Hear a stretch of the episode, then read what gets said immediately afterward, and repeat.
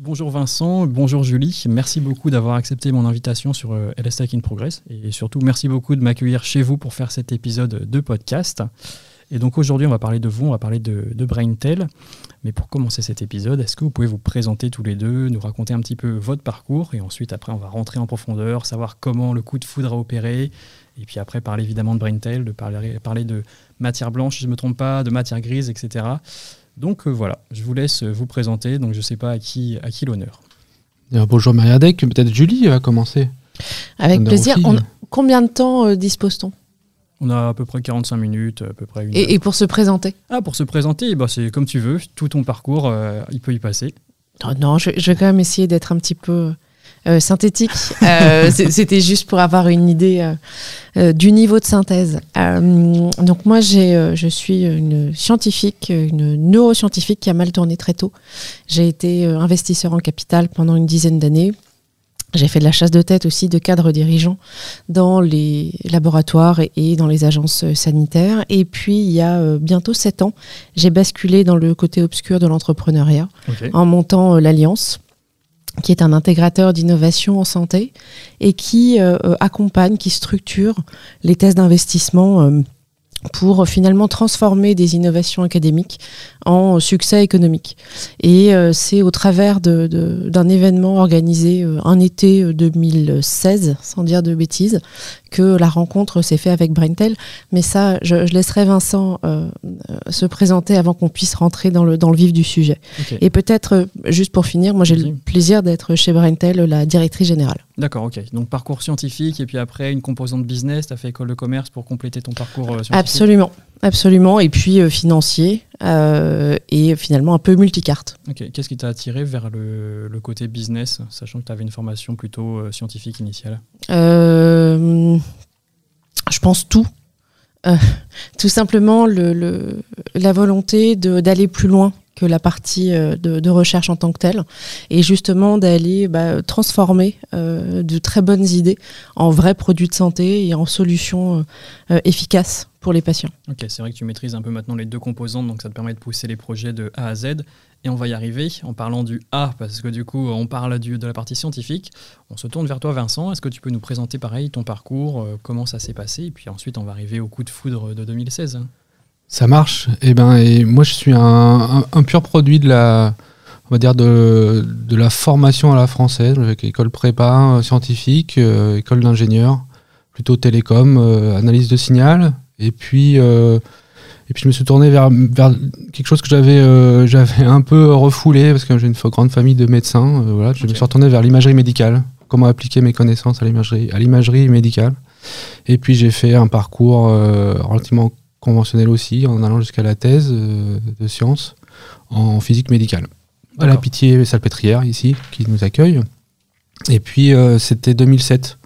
Puis en 2007, je rencontre le professeur Pubasset, euh, qui n'était pas encore chef de service de réanimation et qui me m'accroche à sa, vision de prise en charge des patients euh, en réanimation où euh, il me dit on est, on est face à un, un, drame, on va dire un dilemme à chaque jour, c'est comment on arrive à pronostiquer l'éveil de ces patients et comment on arrive à les prendre en charge correctement à partir de ces informations-là. Donc les patients dans le coma, c'est ça? Exactement.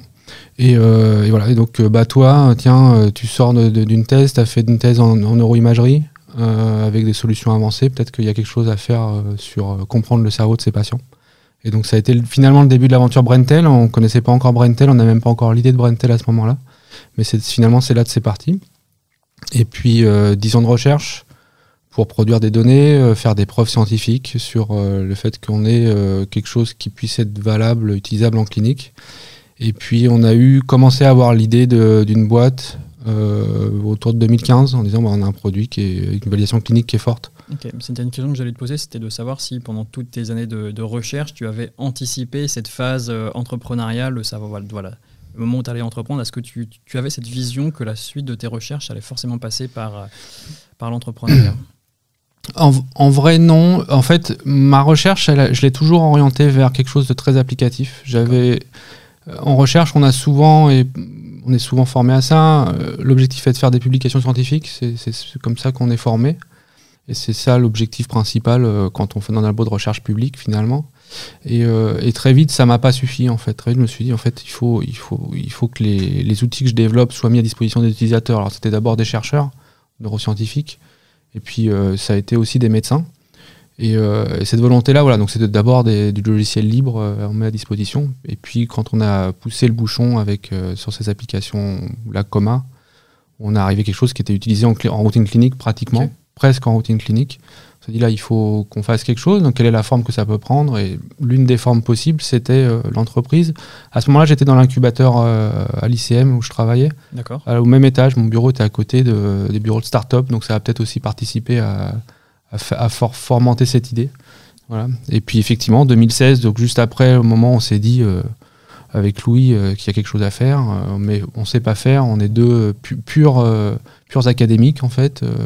Voilà, il va falloir qu'on apprenne à faire. Et, donc on est, on, on a croisé Julie et voilà, qui nous a un peu, on va dire, je sais pas dépucelé, en tout cas rendu moins naïf, naïf sur la question de les questions de l'entrepreneuriat. Euh, sur voilà, qu'est-ce qu'est-ce quelles sont les cages à, à cocher, euh, voilà, pour euh, pour transformer l'essai. Ok. Et comment ça s'est passé justement, ce, on va dire cette rencontre? Je crois que ça s'est fait lors d'un congrès scientifique. Tu faisais une présentation, ils sont venus te voir ou c'est l'inverse? Non, non, je, je, crois que je parlais de finance encore. Ok. et je vois trois personnes qui viennent parce que Vincent a mentionné Louis, mais il y a aussi Didier. Ok. Et donc j'avais deux ingénieurs, un professeur de médecine qui qui viennent me voir en m'expliquant qu'ils ont un truc absolument génial. Euh, et qu'il fallait en faire une société, qu'il fallait absolument qu'on se voit.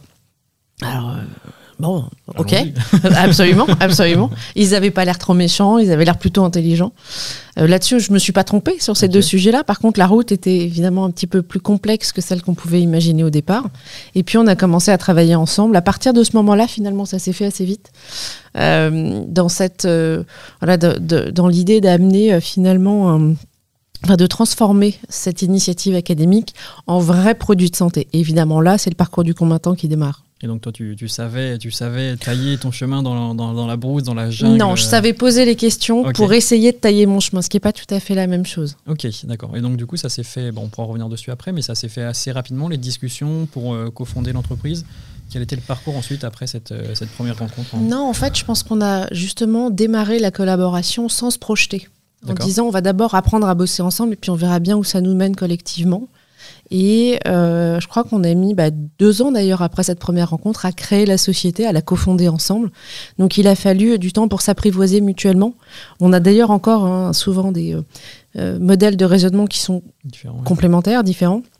Et effectivement, ça se. Alors aujourd'hui, ça se passe vraiment très bien, mais je pense que c'était une étape nécessaire d'apprendre à s'apprivoiser pour pouvoir collaborer de façon euh, efficace derrière. Quoi. Complètement, j'en suis, j'en suis convaincu. Je, suis passé un petit peu par là. C'est que si tu te lances directement avec des gens voilà, que tu connais pas assez, si tu n'as pas ce round d'observation, bon, il y a un risque quand même, euh, il y a un risque derrière.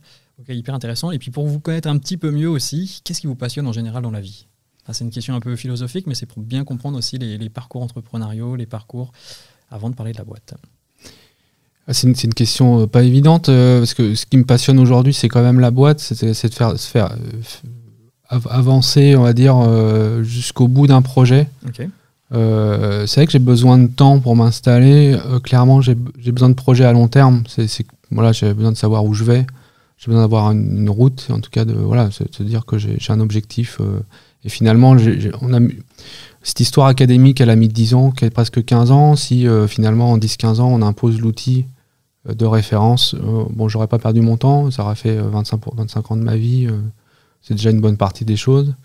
Voilà, donc ça c'est la vie professionnelle. Après, voilà, la, vie, euh, la vie personnelle et voilà, j'ai toujours envie de trouver un équilibre. J'ai besoin de cet équilibre et, euh, voilà. C'est vie pro, vie perso, euh, projet long terme et projet peut-être court terme aussi. Ou... Clairement, il y a besoin d'étapes. Effectivement, l'étape Covid est passée par là, donc on a besoin aussi de projets assez concrets rapidement pour, pour pour avancer en famille aussi et euh, aussi au niveau professionnel. Mais, euh, mais cet équilibre, j'en ai besoin. Et, effectivement, et peut-être que euh, le fait d'avoir créé la boîte à 40 ans, c'est pas pareil que si on l'avait créé à 25. C'est que voilà, c'est que c'était un projet qui a été mûri aussi en famille parce que c'est un projet de vie. Voilà, j'avais déjà une, situation avant de créer cette boîte là. C'est pas je cherchais pas forcément quelque chose pour faire être, être, être, mieux ou à un autre endroit, mais j'avais besoin de d'un challenge professionnel et c'est quelque chose que tu quand tu fais ça ce genre de changement tu le fais euh, tu le fais pas tout seul quand tu as une famille donc c'est c'est bah, des choses et des sujets qu'on pourra parler en fin d'épisode justement cet équilibre vie perso euh, vie professionnelle je me retourne vers toi Julie maintenant est-ce que voilà pareil voilà, soit sur le pro, soit sur le perso, soit sur les deux. Qu'est-ce qui te passionne ou peut-être, euh, allez, là on rentre vraiment dans le philosophique, mais quel était ton rêve quand tu, quand tu étais petite j'ai toujours plein de rêves en fait. Euh, je me considère encore hyper jeune. Ça fait juste très très longtemps que j'ai le même âge. Et je dirais pas quel âge j'ai pour ça. Euh, non, moi ce que j'adore, c'est l'incertitude et la complexité. Et donc, euh, plus c'est le bordel, plus j'aime ça. Plus il faut essayer de, raisonner, de trouver une façon, je sais pas, originale de, de, connecter, en fait, de tracer des, des, des voies, plus ça me plaît. Donc Braintel, c'était le, en fait la composante parfaite de cette envie à la fois d'entreprendre, donc d'être vraiment dans l'action, de raisonner, donc d'essayer de, mettre un peu mon cerveau en, fonctionnement, et puis de me tester aussi, euh, de travailler avec des gens extrêmement différents, euh, qui euh, bah, justement quand on dit connecter les points, c'est aussi connecter les gens et comment est-ce qu'on crée un collectif, comment est-ce qu'on crée une dynamique. Et donc ça, je trouve ça absolument passionnant et extrêmement motivant. Ouais, c'est quelque chose qui revient aussi souvent sur le podcast. Euh, généralement, quand je pose la question en fin d'épisode, savoir qu'est-ce qui a le plus marqué, c'est quasiment tout le temps, tout le temps l'équipe.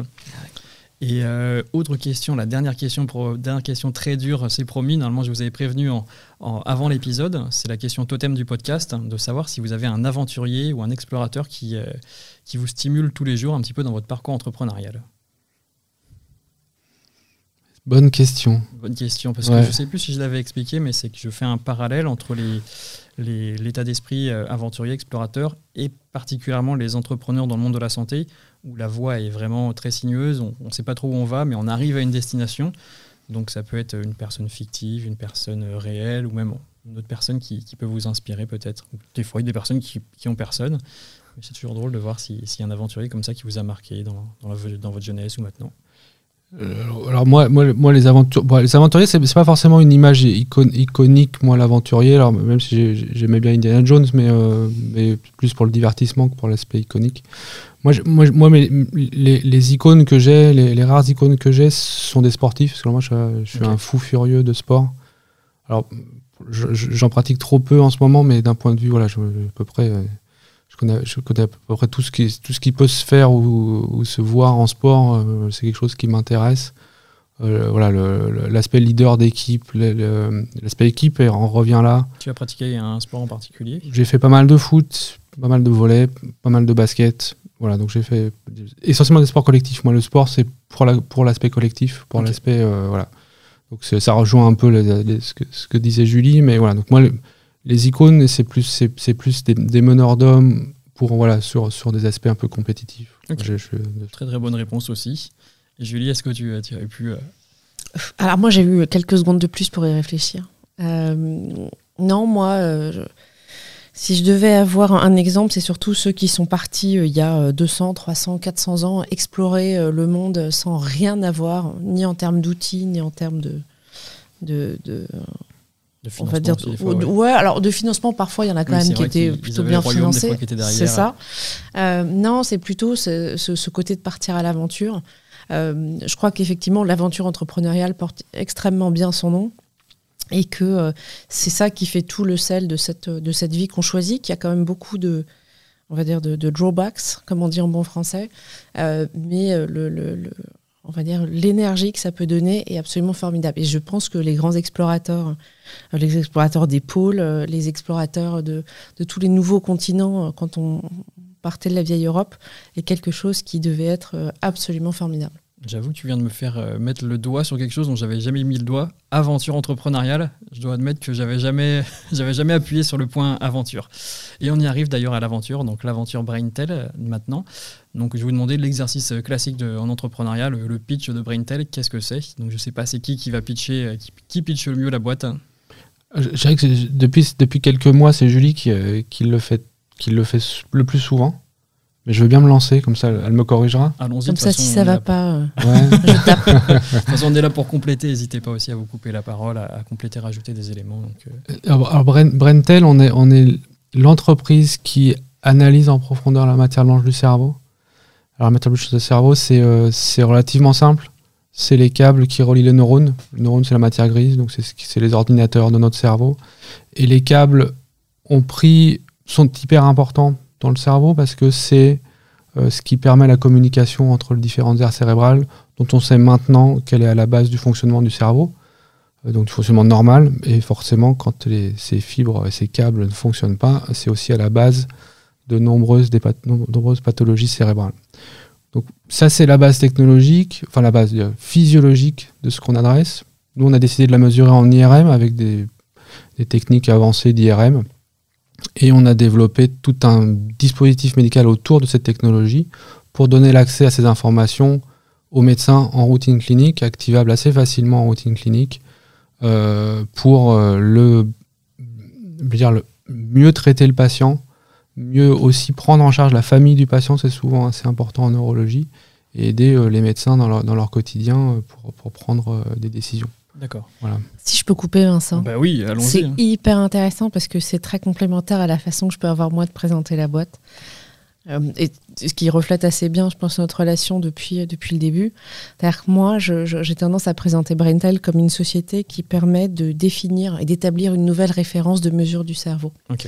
Pour le faire, on a une approche technologique originale qui se base sur, euh, euh, on va dire, l'IRM, euh, mais pas, enfin, pas uniquement, et puis qui surtout permet de changer la donne, qui permet de changer la donne dans la prise en charge à l'hôpital, mais aussi dans la façon dont on peut développer de nouveaux, de nouveaux finalement, médicaments.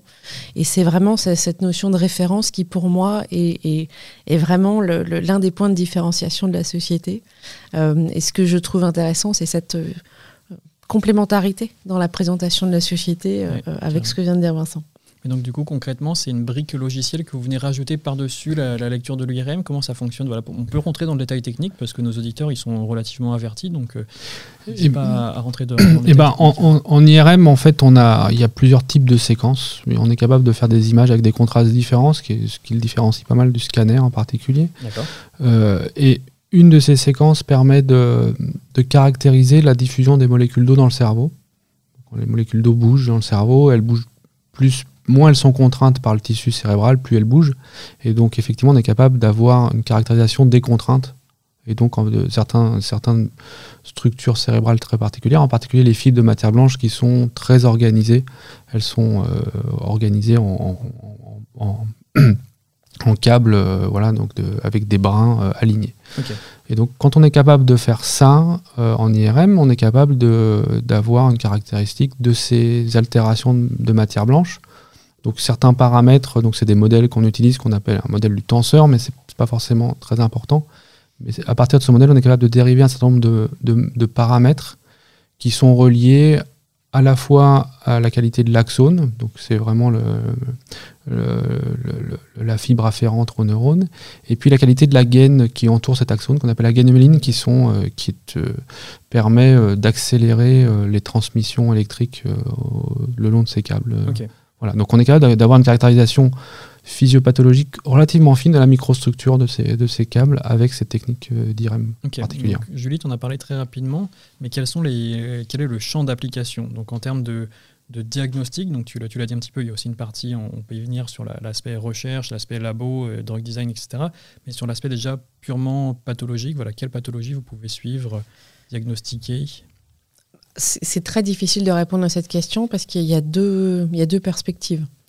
Euh, soit on peut parler euh, des, on va dire des, patients pour lesquels ça peut apporter un bénéfice aujourd'hui, pour lesquels c'est démontré. On peut parler de la prise en charge des patients dans le coma après un traumatisme crânien ou un arrêt cardiaque. On peut parler aussi des patients atteints de certaines maladies rares neurologiques. Mais aujourd'hui, dans la littérature euh, disponible, nous n'avons pas identifié de maladie pour laquelle il n'y aurait pas d'intérêt à suivre l'intégrité de la substance blanche. Donc, euh, si, je réponds avec euh, une vision scientifique, je vais dire qu'on a aujourd'hui euh, trois indications validées pour lesquelles il y a un, bénéfice patient pas complètement évident, mais en tout cas assez solide et démontré pour les patients dans le coma. Et si je prends une casquette plus business, je dis mais dans dix ans, notre objectif, c'est que au-delà de 50 ans, sauf accident, on est systématiquement un examen comme celui-là qui soit réalisé parce que il va y avoir des implications dans la prise en charge de tout le, tout le vieillissement, toute l'anticipation de certaines maladies, etc. etc.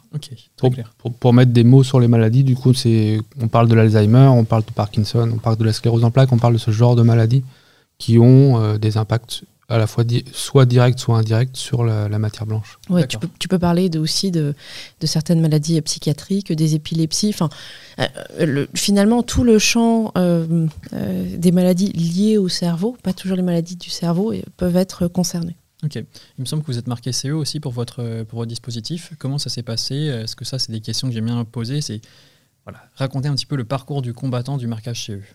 Ça, le terme est bien choisi, parcours du combattant. Euh, c'est un parcours du combattant, c'est un énorme investissement pour une petite entreprise comme la nôtre. C'est le principal, hein. c'est le principal investissement depuis la création de la société. Bah, bah, on est parti là-dessus parce que, comme je disais tout à l'heure, on avait un outil qui, qui avait un niveau de validation clinique qui était très avancé, c'était 15 ans de développement. Finalement, c'est comme si on avait déjà 15 ans derrière nous de développement euh, en R&D et, en validation clinique. Donc on est arrivé avec un produit qui était scientifiquement et cliniquement mature. Donc en gros, c'est bah, comment on fait pour le mettre sur le marché. C'est quand même ça. On est arrivé effectivement avec euh, Louis, je disais, c'est un, tout petit peu naïf, mais voilà. Bon bah maintenant, euh, où est-ce qu'on appuie pour, pour le vendre à l'hôpital? Effectivement, l'aspect réglementaire est arrivé rapidement dans les, dans les discussions et donc ça a été ok. Stratégie réglementaire, on y va. C'était donc juillet 2018. Le marquage CE, alors on a eu plusieurs étapes. On a marqué une partie de notre dispositif euh, suivant les anciens, l'ancien règlement qui s'appelait directive à ce moment-là, puis on est passé au nouveau règlement. Mais pour arriver à un marquage CE de notre indication sur le coma, donc qui était validé en 2018, on l'a obtenu en mars 2022. D'accord. Ah oui. Voilà. Donc il y, a eu plusieurs étapes évidemment, euh, plusieurs petits changements de stratégie pour arriver jusqu'au bout. Mais après, voilà, euh, il faut bien voir que l'indication qu'on revendique est une indication assez haut niveau. On fait du pronostic en neurologie, c'est la première fois euh, qu'un dispositif tel que le nôtre propose une, une revendication à ce niveau-là. De prédiction. De prédiction, donc c'est forcément un, gros boulot. C'est le nouveau règlement, donc c'est euh, des, des, temps de process et d'évaluation des dossiers qui sont extrêmement longs aujourd'hui et rallongés euh, voilà, le Covid n'a pas aidé. Il y a plein de, raisons pour lesquelles ça a allongé les choses. changement de, réglementation, du coup, avec les, organismes notifiés, ils ont 24 mois de retard, je crois. C'est battu euh, Exactement. pour caler. Je crois que mm. ça fait euh, quasiment deux ans qu'on avait réservé les créneaux pour être sûr d'avoir la disponibilité des auditeurs. Ok, carrément. Est-ce que tu fais une distinction entre pronostic et diagnostic? Alors oui, bien sûr. Ok. Oui, oui, oui, évidemment. Alors, en, en neurologie, effectivement, le diagnostic, c'est euh, pour identifier si le patient il est porteur d'une maladie ou d'une autre. Est-ce que euh, vous avez des troubles de mémoire? Est-ce que vous êtes Alzheimer ou c'est simplement une démence euh, autre de d'autres types? Ça, c'est du diagnostic. Et après, il y a du pronostic. C'est OK, vous avez une maladie. quel, est, quel va être le décours temporel? Quelle, quelle évolution? Quelle évolution va être rapide ou non? Ou est-ce qu'il y aura un, voilà, euh, un événement particulier, euh, vous êtes à risque de développer une autre forme, un peu potentiellement plus agressive de maladie. Donc c'est vraiment deux choses qui sont un tout petit peu différentes. D'accord, parce que ma question, elle était, elle était pas forcément, elle était, elle était pas, pas posée pour rien. J'ai pas trouvé la bonne phrase pour, pour, pour reposer cette question-là. Mais l'idée, c'était de, de, savoir si c'était plus facile d'être certifié euh, d'être marqué CE quand on, avait un, quand on a un dispositif pronostic que diagnostic Est-ce que c'est plus simple? Est-ce que Quel est le niveau de preuve clinique qu'on vous demande? Est-ce qu'on peut faire une distinction entre pronostic et diagnostic? Réglementairement parlant, Vincent, je pense que tu es plus au fait que moi, mais euh, c'est juste pas la même chose. En fait, dans les deux cas, il faut être capable de soutenir la revendication qu'on demande en termes de, de, réglementation et de marquage CE. Euh, mais ce qui compte, c'est d'être capable de le démontrer. Donc démontrer euh, un diagnostic sur une maladie, euh, on va dire, qui est très très lente euh, à, s'établir est probablement difficile. nous, on a eu on va dire le, choix qui était aussi un choix historique et qui est aussi un choix important pour le bénéfice des patients parce que le, une partie, je crois, très importante de notre ADN, c'est d'amener une information qui est de la pertinence clinique. C'est-à-dire que c'est pas juste une information parce que c'est fait joli, c'est que ça permet vraiment à un praticien ou à un système de santé de changer sa pratique. Et donc dans ces cas-là, sur des patients dans le coma qui sont des patients extrêmement graves, l'objectif c'est d'amener euh, une valeur prédictive pour permettre au corps médical, euh, au staff, à la famille, euh, hélas, de prendre des décisions de façon éclairée. Et ça, c'est quelque chose qui, je crois, nous motive aussi énormément, c'est d'amener une information valable. Donc cette vision pronostique, elle est démontrée par ce que disait Vincent, une quinzaine d'années de, de recherche. Euh, c'est pas la même chose que, d'établir un diagnostic. On a aujourd'hui euh, des travaux en cours sur des diagnostics de certaines maladies euh, neurologiques. C'est juste pas la même chose, en fait, je crois, tout simplement. complètement différent, ok. Très clair. J'allais poser une question sur le, du coup, sur le modèle économique, il est assez clair, mais c'est une question, je ne sais pas si elle est provocatrice ou pas, mais est-ce que vous n'allez pas forcément avoir un blocage à un moment, sachant qu'on manque, manque d'IRM vu que votre techno est basée sur les IRM, voilà, comment, comment vous calez par rapport à ça, par rapport à ce manque d'IRM, et notamment en France? Comment vous percevez euh, le futur euh, face à, ce grand, grand enjeu? Alors c'est une bonne question. On, manque d'IRM. Alors oui, effectivement, il y a une tension sur, sur l'accès à l'IRM, euh, en particulier en euros. On, travaille quand même sur notre cible, sur quand même des, des grandes institutions, on va dire des gros CHU pour lesquels il y a quand même des IRM qui sont disponibles. Ça, c'est vrai. Euh, c'est effectivement c'est le, cas en France, mais c'est quand même pas le cas partout. Hein. Il y a, clairement, il y a quand même des aux États-Unis, il y a beaucoup d'IRM. Euh, dans d'autres pays en Europe, il y a beaucoup d'IRM aussi, en tout cas beaucoup plus qu'en France. En Asie, il y en a de plus en plus. Donc euh, voilà, l'accès à la ressource, enfin dire l'imagerie, pour le moment, on ne considère pas que ça soit un frein à notre déploiement. Ça fait faire le transfert tout de suite sur la partie business. Euh, vous, c'est quoi votre stratégie de déploiement, déployage? Déploiement, je déploiement, crois. Déploiement, oui. J'ai bugué. Est-ce que vous êtes que en France? Est-ce que vous travaillez déjà sur d'autres pays? Comment ça se passe hein? Euh, Alors, on, a une stratégie euh, qui est à trois niveaux. On veut, on veut, être une référence. Donc, pour être une référence, il faut pas ménager ses efforts et essayer d'y aller vite et bien. Pour ça, évidemment, la France est un territoire qui est aujourd'hui un peu trop petit. Donc c'est à minima une réflexion européenne. Euh, c'est aussi permis grâce au marquage CE, bien sûr. Euh, on, explore le, marché américain tout en étant parfaitement conscient de ce que ça peut vouloir dire, d'un point de vue réglementaire, bien sûr, mais d'un point de vue business, et pas arriver euh, les yeux enfarinés en pensant qu'on va révolutionner tout le marché américain. je l'ai déjà vu et ça, ça ne marche pas. Euh, mais aussi de, contempler d'autres marchés euh, euh, potentiellement complémentaires. Pour ça, on a une stratégie qui est vraiment à, plusieurs niveaux, à la fois vis-à-vis des établissements hospitaliers, ce qu'expliquait Vincent, aussi vis-à-vis de ceux qui développent des nouvelles thérapeutiques, parce qu'on a besoin d'avoir des mesures de référence pour pouvoir mieux développer les produits. Et enfin, d'avoir le blanc-seing euh, des autorités réglementaires qui valideront ce côté justement de, référence euh, au sens un petit peu large. Donc euh, c'est vraiment un, territoire, on va dire mondial, mais restons quand même un petit peu sur Terre, européen et américain dans un second temps, avec cet axe hospitalier, industriel, tout en établissant potentiellement à terme une nouvelle norme de prise en charge. Ok, d'accord. Sacré objectif là, de devenir à la nouvelle norme, mais c'est possible en plus. C'est que les perspectives, elles sont énormes, elles sont, elles sont, elles sont monstrueuses. Est-ce qu'il y a d'autres choses à rajouter sur l'aspect scientifique, peut-être des questions qui ne me seraient pas venues à l'esprit?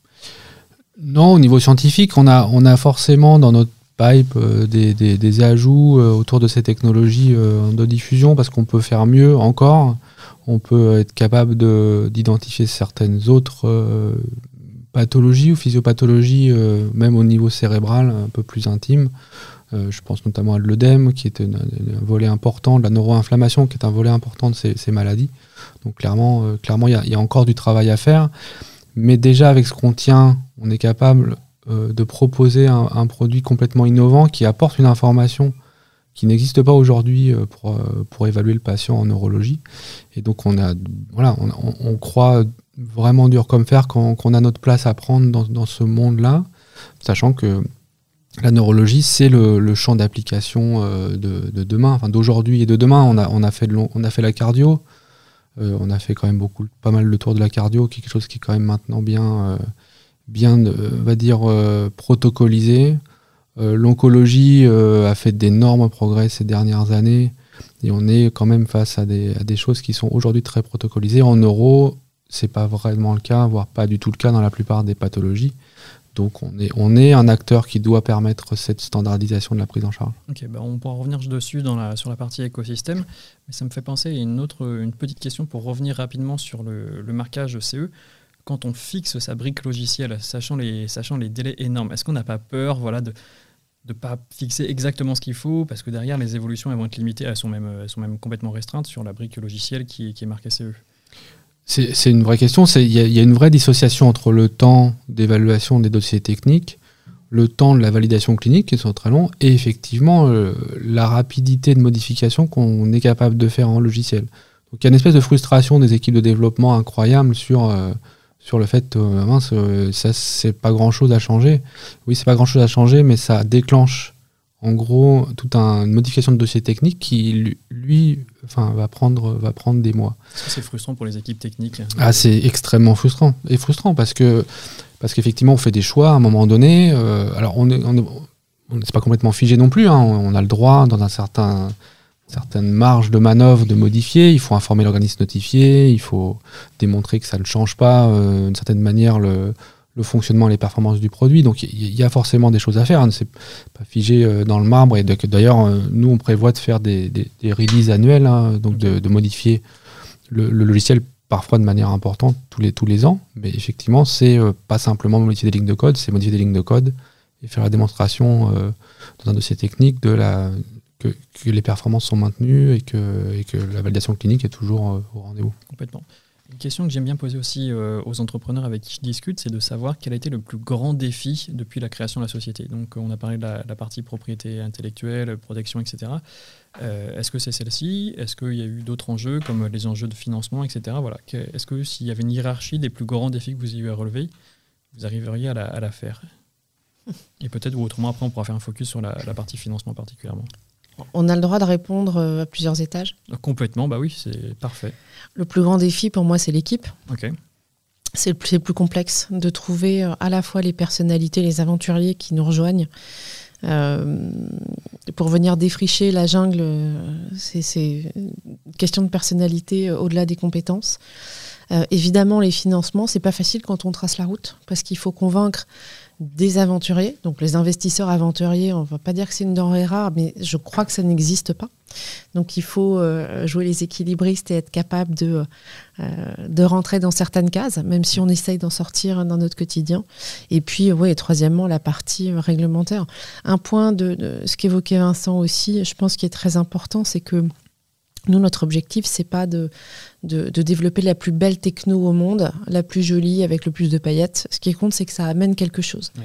Donc, quand, quand, on se focalise sur un produit, sur un développement ou sur une solution, euh, on, on, la réfléchit vraiment en tant que produit de santé et pas juste en tant que belle brique technologique. Okay. Donc, c'est quelque chose, je pense, d'extrêmement important et ce qui, évidemment, nous, nous, nous place euh, dans l'ordre dans des priorités sur le fait de bien comprendre de quoi on parle, à qui on va le vendre, comment on va le vendre, et, et ça, c'est pas simple. Ok. Peut-être non, pas de, pas de choses à ajouter sur les plus gros défis que tu as relevés. Non, parce que en, en réalité, je suis complètement d'accord avec Julie. C'est, euh, moi, je rajouterais effectivement, c'est l'équipe et les financements aujourd'hui. Euh, Peut-être parce que c'est euh, quelque chose qu'on met, c'est pas qu'on maîtrise pas, c'est sur lequel on a moins de prise. Faire, faire du développement R&D, finalement, moi, c'est mon métier. Je, je, je vois à peu près le chemin on sait qu'il y aura des échecs potentiellement parce que quand on fait de l'innovation, on ne réussit pas à chaque fois, mais, mais on a un chemin.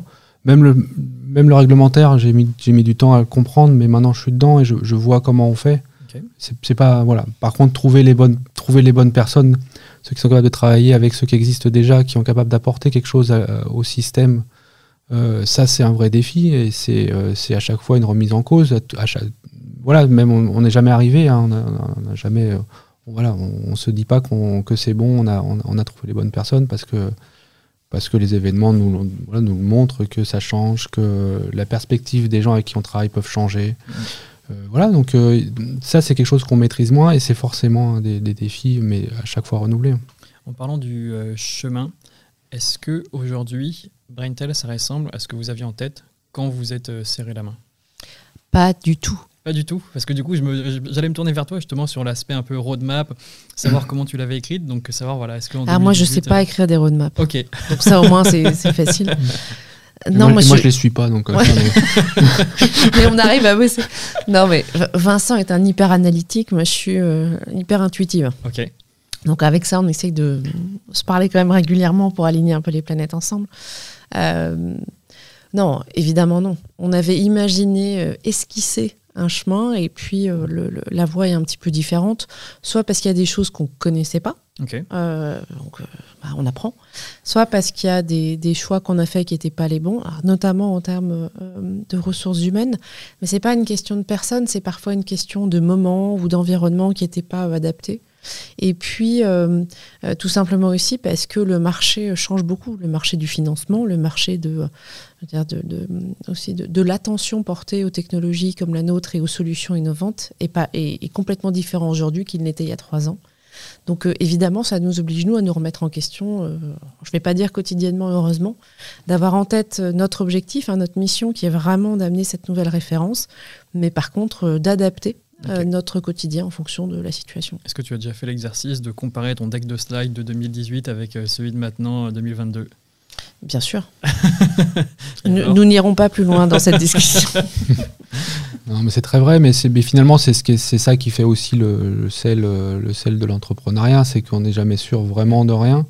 Euh, on est parti avec Coma, euh, on pensait faire la révolution du coma, on, va toujours la faire, mais en fait, on va faire la révolution de la neurologie, c'est-à-dire qu'on voit plus grand encore que ce qu'on avait prévu au départ. L'ambition vient en marchant. C'est plutôt sympa en fait. Ah bah oui, c'est même très sympa. Et puis en plus, c'est vrai qu'on voit vraiment que bah, les champs ils sont, énormes. Et ça m'emmène sur la partie écosystème. Euh, la semaine dernière, j'étais en épisode avec euh, Christophe Bancel, le CEO de Tissium. J'étais ensuite avec euh, les deux CEO de LinkedIn Vax, le, professeur Yves Lévy et André Jacques, son cofondateur. Ils disaient tous que la neuro, ça allait être le secteur, le sujet du 21e siècle.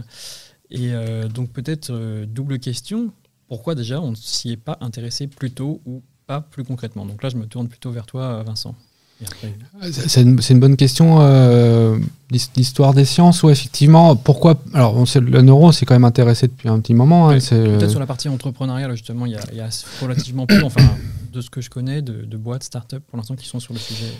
Parce, que, du coup, effectivement, c'est un sujet ultra complexe. Euh, il y, y, a plein d'inconnus, en fait, dans le, dans le, dans le cerveau clairement euh, l'organe le moins connu euh, du, corps humain. Tout le reste, c'est très mécanique. On sait comment fonctionne un corps. Un cœur, on est même capable d'en faire un euh, voilà, artificiel. On est capable de savoir, on sait comment fonctionne un rein, on sait comment fonctionne un, foie. Donc ça, il n'y a, pas, a pas vraiment de secret. Le cerveau, on ne sait pas comment ça fonctionne. En vérité, on n'en connaît qu'une petite partie. Donc ça, ça effectivement, c'est compliqué. D'un point de vue purement neuroscientifique, réfléchir sur le cerveau, c'est finalement c'est l'outil et, aussi son propre, euh, son propre sujet. En fait, on utilise le cerveau pour euh, comprendre son propre cerveau. Donc ça, ça c'est pas forcément si facile que ça. Donc c'est non mais il y a des vrais il y, a des vrais sujets il y a des vrais sujets euh, et, c'est des vrais sujets aussi métaphysiques. Hein. Enfin en tout cas, est-ce qu'on a le droit d'étudier le cerveau, est on va dire le cœur de l'âme en fait? Est-ce que finalement est-ce que l'homme se donne le droit de d'explorer euh, finalement et de, faire en sorte que le cerveau ait plus de secret pour, pour, pour personne. Ça, c'est un vrai sujet. Est-ce qu'on a envie que le cerveau ait plus de secret pour personne? Euh, Voilà, parce que c'est quoi? C'est le sujet, de, le lieu, le lieu de, de l'âme et euh, la conscience. Donc c'est peut-être ça qui a freiné finalement les scientifiques à, aller beaucoup plus loin. Et puis d'un point de vue purement médical, clinique, bah, les maladies neurologiques sont celles où il n'y a pas de traitement aujourd'hui, sont celles où il y a voilà, il y, a beaucoup d'efforts qui ont été faits quand même ces, dernières années pour des résultats qui sont très décevants. Mm. C'est pour ça que c'est hyper intéressant de parler avec vous deux parce que j'allais je pense que tu vas ajouter quelque chose et je vais te poser une question en plus derrière, mais je te laisse poursuivre d'abord. Non, j'allais dire, en fait, c'est aussi qu'il n'y a pas de référence. C'est-à-dire qu'on ne peut pas euh, imaginer, euh, le, il faut être capable de mesurer un petit peu. Alors, nous, ce qu'on propose, c'est évidemment d'amener une première brique, elle sera évidemment pas suffisante, mais c'est un premier éclairage, un premier décryptage de la substance blanche euh, qui doit être confirmé, enrichi euh, et développé par euh, d'autres. Mais, mais c'est absolument essentiel d'avoir aussi des valeurs qui vont permettre, en fonction du contexte, d'avoir des références. On a besoin d'avoir une grille de lecture et de la proposer aux cliniciens, aux patients et puis aux, industriels ensuite. Mais, et ça, c'est absolument essentiel. Et c'est aussi pour ça qu'on est là, en fait. Ouais, bah, sans, sans, mauvais jeu de mots, tu as lu dans mes pensées parce que j'allais te, j'allais te, poser cette question-là. Vous faites vraiment office de pionnier sur euh, la partie neuro. Et même aussi, on en parlait tout à l'heure de, la partie financement. C'est que vu que vous êtes les premiers un petit peu à tracer la route, bah, vous défrichez un petit peu pour ceux qui arrivent derrière. Est-ce que vous voyez d'autres voilà, d'autres boîtes actuellement qui se lancent sur la neuro Est-ce que c'est un sujet voilà, Est-ce que vous avez d'autres collègues, d'autres startups qui, prennent à bras le corps le sujet Puis peut-être vous réunissez en consortium, vous bossez sur des sujets en commun, etc. Bah, plein, je pense. Il y en a plein et il y a beaucoup d'initiatives qui vont un peu, je vais dire, avec le même objectif, même si on sera forcément en compétition à un moment donné. Mais l'objet, le, je crois que l'un des, enjeux, c'est vraiment de proposer des solutions euh, qui vont permettre euh, finalement de stratifier, de segmenter, de définir des populations de patients, d'accompagner les patients, de leur donner des outils pronostiques, des outils euh, diagnostiques. C'est vraiment tout le panel de ce qu'on a par exemple en oncologie qui s'est développé pendant, enfin c'est quasiment ces dernières 25 ou 30 dernières années, qu'on voudrait pouvoir amener dans ce, champ-là. Donc oui, bien sûr, il y en a qui sont très orientés technologie, il y en a qui sont donc avec euh, des systèmes d'imagerie absolument incroyables et magnifiques. Il y en a d'autres qui vont avoir une lecture beaucoup plus patient, symptômes, qui vont à partir de ça essayer d'en tirer des conclusions. Nous, on, bah, finalement, on vient un peu connecter les deux potentiellement. Donc, on n'a pas euh, euh, de technologie euh, qui est le, le, modèle dernier cri avec le plus de paillettes, mais par contre, ça marche. Donc, voilà, comment est-ce qu'on va collaborer? Avec tous ces acteurs-là bah, C'est les, les, sujets qu'on a sur la table aujourd'hui. Ok. Quel conseil vous donneriez aux aventuriers, aux entrepreneurs santé qui vont se lancer dans, le domaine de la neuro? Ce podcast qui sert justement à inspirer un petit peu les, auditeurs, ceux qui entreprennent, ceux qui veulent entreprendre. quel conseil vous le donneriez?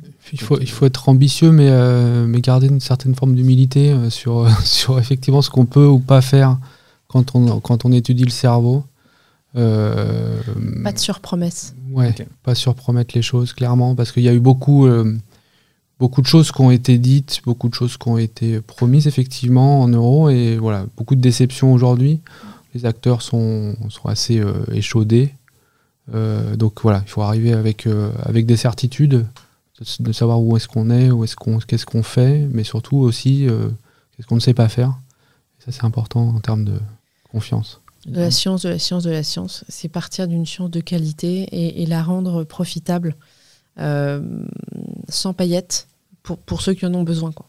En parlant de certitude, et justement pour, euh, bah pour, euh, pour rassurer peut-être les investisseurs qui ont été échaudés par des projets, euh, des projets préalables, par d'autres projets, je sais que vous avez constitué un board scientifique relativement solide. Voilà, comment on constitue un bon board scientifique? C'est une, bonne question. Alors d'abord, d'abord avec l'histoire, l'histoire à l'origine du projet, parce que c'est d'abord un projet académique avec euh, des réseaux euh, académiques euh, relativement forts. Il faut être capable de...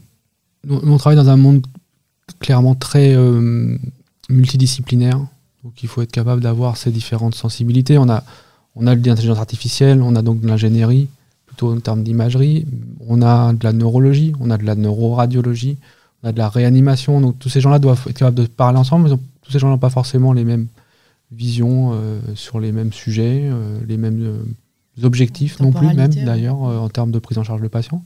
donc c'est voilà, donc il faut être capable de, mixer ce genre de choses, en particulier sur, sur, des, sur des sujets de neurologie où parfois, souvent, l'aspect éthique rentre en jeu. Il faut aussi être capable de, de pouvoir représenter des, des, visions éthiques et sociétales assez différentes. En, sur la, en coma, ça fait voilà, il faut être capable de, d'avoir ces sensibilités différentes sur euh, comment, comment on prend ce genre de décision dans un contexte. Voilà. Donc, c'est complexe, on n'est pas capable d'avoir un, éventail euh, exhaustif, mais c'est important d'avoir ça en tête. Ok, essayer de le construire petit à petit, brique par brique, mm. pour, euh, pour, ajouter petit à petit les, compétences. Mm. Super. Et une, allez, une dernière question sur, sur l'écosystème. Qu'est-ce qui vous plaît, qu'est-ce qui ne vous plaît pas dans l'écosystème LSTech français? Ah ah. Grosse question. Ouais. C'est une grosse question. On est, on est euh, l'écosystème tech, je dirais au-delà de la health tech en France, on est quand même très bien loti. Euh, il y a beaucoup d'aides, à la fois financières et euh, humaines, sur, sur comment on aborde ce genre de questions. On le sait, je ne suis pas le seul à le dire, c'est compliqué ensuite, une fois qu'on a fait les premiers pas, de, ça, la de la mort entre 4 et 7 TRL. Voilà, c'est ça. Donc là, là, là, il y a un peu plus de difficultés, mais clairement, il y a quand même un, écosystème qui est hyper riche. Il faut être capable de naviguer dedans. Il y a, il y a beaucoup d'acteurs aussi, donc c'est aussi le revers de la médaille, c'est de comprendre tout, qui sont les acteurs, à quel niveau on peut les activer. Donc voilà, donc euh, je, moi j'ai voilà, plutôt une vision très positive des choses.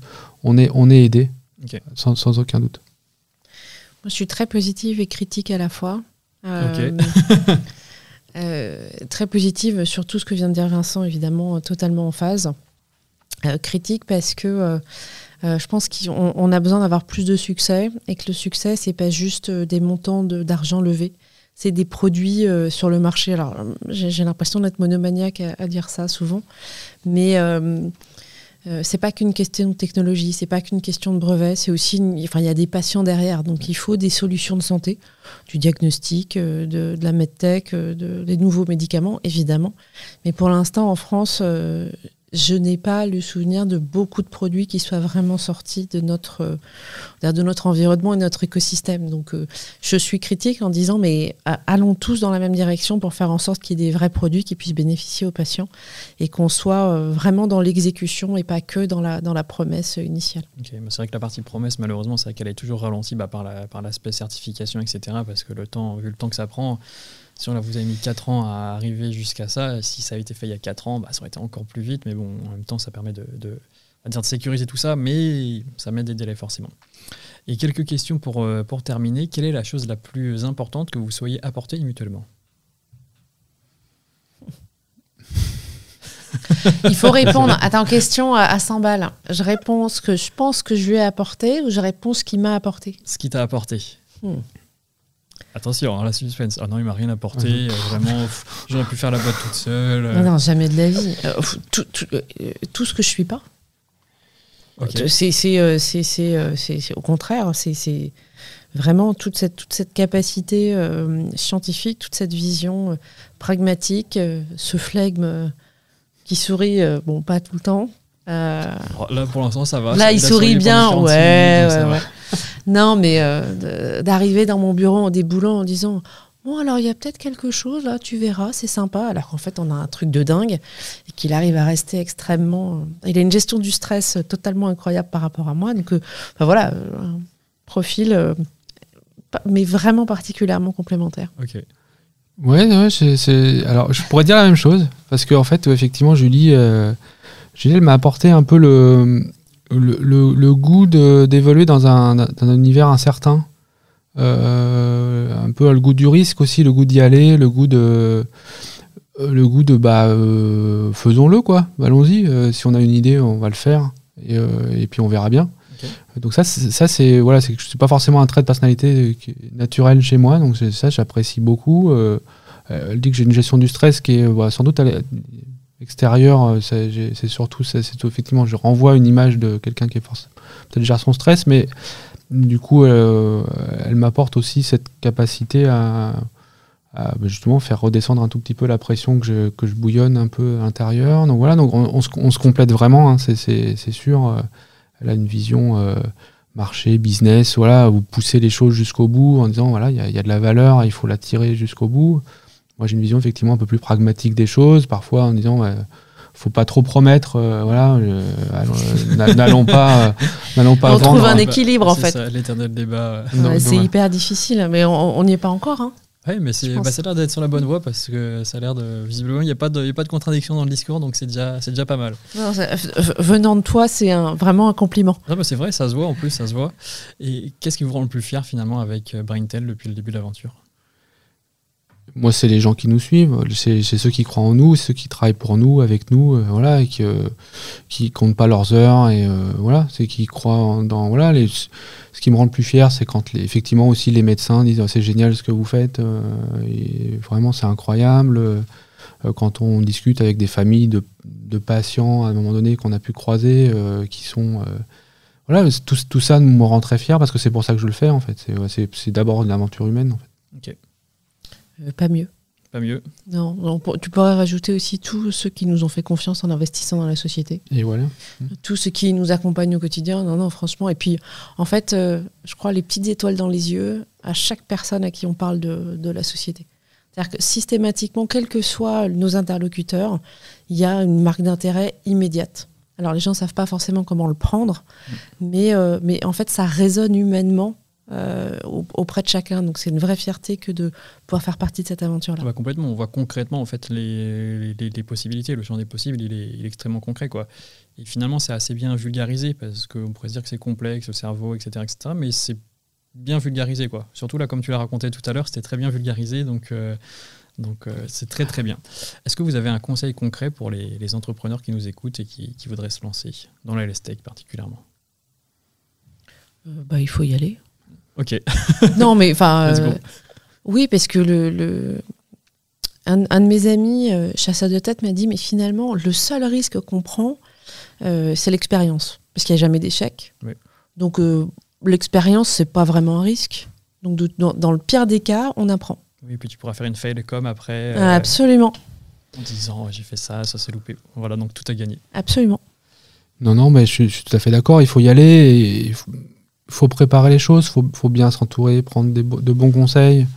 Mais il faut y aller. Il faut y aller en disant qu'on va réussir euh, et que voilà, et que finalement, c'est pas- il n'y a jamais vraiment d'échec. Je suis d'accord avec ça. Et la dernière question du podcast, est-ce qu'il y a une question que vous auriez aimé que je vous pose dans cet épisode? On peut laisser un petit temps de réflexion et je, je couperai le, le- le gros blanc s'il y a un énorme blanc.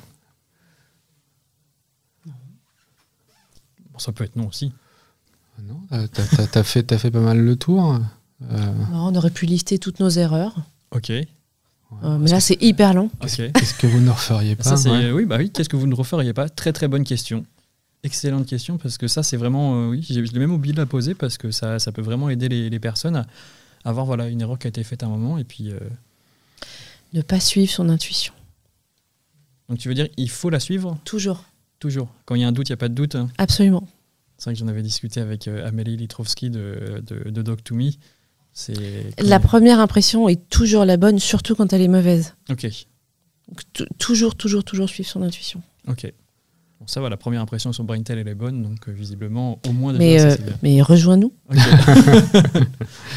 Euh, non, pas mieux. Qu'est-ce que, qu'est-ce que je peux dire? C'est de répondre à la question euh, qu'est-ce que vous ne referiez pas? Ouais, qu'est-ce qu'on a fait comme bêtise? Ne pas suivre son intuition? Ouais. Ouais. Euh, On aurait pu dire euh, vraiment croire qu'on allait faire notre BP aussi. ok. Oui, bah oui. La, la classique. Mais ça, on y a vraiment cru. Ah bon, vous y avez. oh oui, bon. Ça, ça Ouais, ça a assez pas duré longtemps. moi, moi, oui, mais j'étais naïf. hein. ce, qui, ce qui est plus, ce qui est plus bizarre, c'est que c'est- elle y a vraiment cru aussi. Ou alors elle m'a fait croire qu'elle y croyait. Mais non, mais si, si on ne croit pas à ce qu'on écrit, même en se disant qu'il faudra une bonne dose de chance, c'est un peu Mm. dommage. Il faut quand même être convaincu quand on Oui, doit convaincre peu, les autres. Complètement. Non, mais c'est vrai que je, je suis d'ac- je suis d'accord avec, je suis d'accord avec ça aussi. Non, non, mais c'est, vrai que il- aussi, au- aussi au niveau des hommes, c'est la, la- la première impression est souvent la bonne. Ok, bah on retiendra ce, ce conseil final. La première impression est toujours la bonne. Merci beaucoup Vincent, merci beaucoup Julie pour, euh, pour cet épisode. Merci à toi. Et puis bah, les perspectives, elles sont immenses pour Braintel, donc on va, on va suivre votre aventure avec grande attention. Rendez-vous dans quelques années. Merci, Mariadec. À bientôt. À bientôt.